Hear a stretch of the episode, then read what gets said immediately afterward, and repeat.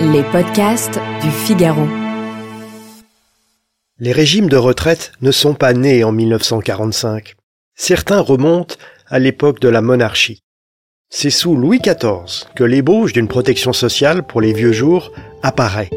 Mais c'était un avantage réservé aux serviteurs du roi qu'il jugeait les plus précieux pour lui, c'est-à-dire les soldats.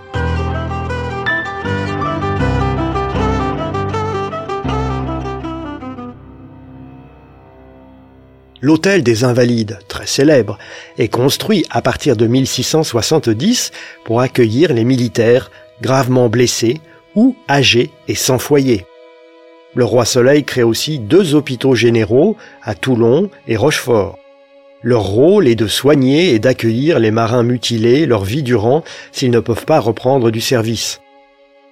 Une retenue sur la solde des officiers de marine et des marins est instituée en 1673 pour financer ces hôpitaux généraux. 16 ans plus tard, nouvelle étape. Lorsque les marins quittent le service, ils percevront une demi-solde, c'est-à-dire la moitié des appointements de leur grade. Ce dispositif est ensuite étendu aux soldats. Bref, un système de retraite est en train de naître. Autre exemple, les danseurs et danseuses de l'Opéra de Paris. Cela peut paraître étonnant, mais ils bénéficient eux aussi des largesses de Louis XIV. La monarchie, c'est un spectacle. La danse, la musique contribuent à l'éclat et au prestige du règne. En 1698, Louis XIV impose aux associés qui bénéficient du privilège de l'opéra d'assurer les pensions de plusieurs artistes, chanteuses ou danseuses. Détail émouvant, les archives sont intactes et leurs noms sont parvenus jusqu'à nous. Elles s'appellent Marie Le Rochois, Marie Aubry, Marie Verdier, Geneviève Létang. Elles reçoivent entre 500 et 1000 livres de pension pour leurs vieux jours. Puis, en 1713, à l'extrême fin du règne de Louis XIV, le roi institue un système de pension régulier pour les artistes de l'opéra, hommes comme femmes. Tout est précisé. L'âge de l'admission à la retraite, 32 ans.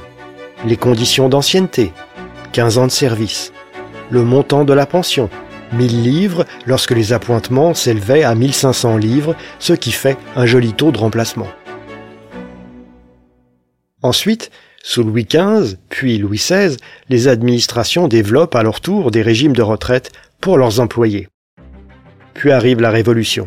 Les députés n'aiment pas les systèmes de retraite créés par la monarchie.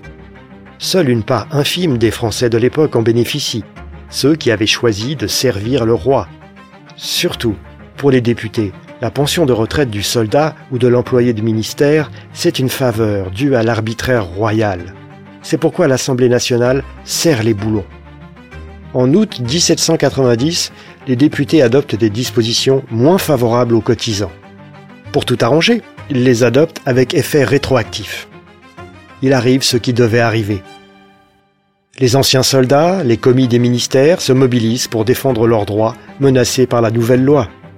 Les pétitions se succèdent. Un comité des pensions de l'Assemblée, chargé de statuer sur les cas individuels, croule sous les dossiers. Finalement, l'Assemblée nationale met de l'eau dans son vin. Les députés font des concessions. Le changement interviendra, oui, mais beaucoup plus modéré que prévu. Depuis, le pouvoir politique est prévenu. Dès la première réforme des retraites de l'histoire de France, le sujet était à haut risque.